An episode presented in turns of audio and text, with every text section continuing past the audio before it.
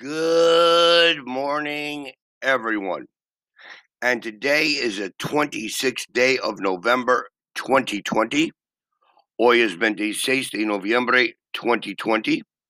Today is Truly English by Matthew, episode number 117. Episodio 117. Remember, today is Thursday. Yesterday was Wednesday. Tomorrow is Friday. The day after tomorrow is Saturday. The day before yesterday was Tuesday. The day after tomorrow is Saturday. Tomorrow is Friday. Yesterday was Wednesday. The day before yesterday was Tuesday. And today is Thanksgiving in the United States. So happy Thanksgiving to everyone. My turkey is cooking now. Today, I would like to talk about have something to do. To have something to do or to have something done. The roof of Lisa's house was damaged in a storm. Yesterday, a workman came and repaired it. Lisa had the roof repaired yesterday. This means Lisa arranged for someone to repair the roof. She didn't repair it herself. We use have something done to say that we arrange for somebody else to do something for us. For example, Lisa repaired the roof. Lisa had the roof repaired. Did you make those curtains yourself? Yes, I enjoy making them. Did you have those curtains made? No, I made them myself. In this examples, you have to be very careful with the word order. The past participle, for example, repaired or cut, is after the object. So, for example, have, Lisa had. Object, the roof, the roof. Past participle, repaired yesterday. Lisa had the roof repaired yesterday. Where did you have your hair cut? Your hair looks nice. Have you had it cut? Our neighbor had just had a garage built. We are having the house painted at the moment. How often do you have your car serviced? I had my car serviced yesterday. I think you should have the coat cleaned. I don't like having my photograph taken. You can also say get something done instead of having something done, mainly in informal spoken English.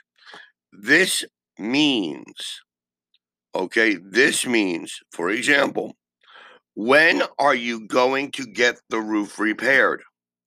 I think you should get your hair cut really short.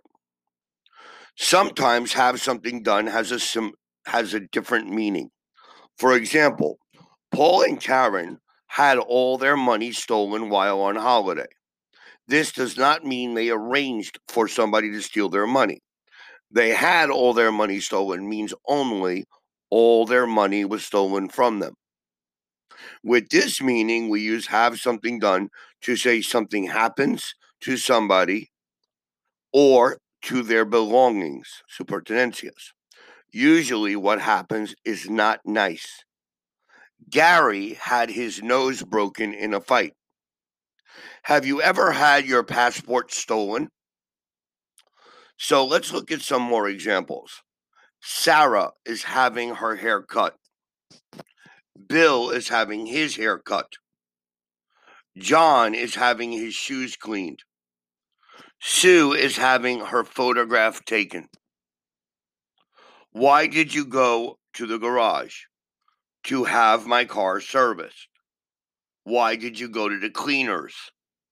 To have my clothes cleaned. Why did you go to the jewelers?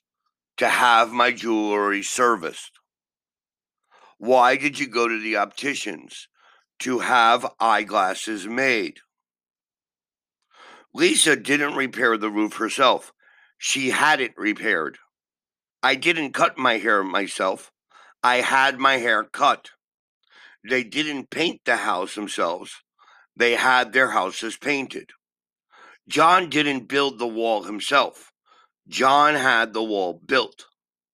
I didn't deliver the flowers myself. I had the flowers delivered. Now, for example, today I am cooking a turkey for Thanksgiving. I am cooking the turkey. I am not hiring a person to cook the turkey. So I am not having the turkey cooked. I am doing it myself. Yo hacer mi mismo. But if I have a problem with the computer, I have my computer fixed. I cut my dog's nails. Yo corto las uñas de mi perritos.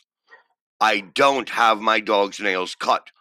I don't bring them to the veterinarian. I do it myself. Do you understand this? So please make your own examples. And today we're talking about having something done, which means contracting a service or a person to do work for you, having my grass cut, having my clothes made, having my clothes cleaned, having my report done. Somebody else is doing the work, not us. Thank you very much for listening to our Truly English podcast by Matthew. Remember, today is Thursday. Yesterday was Wednesday. Tomorrow is Friday. The day after tomorrow is Saturday. The day before yesterday was Wednesday. Have a wonderful day and happy Thanksgiving and enjoy your day.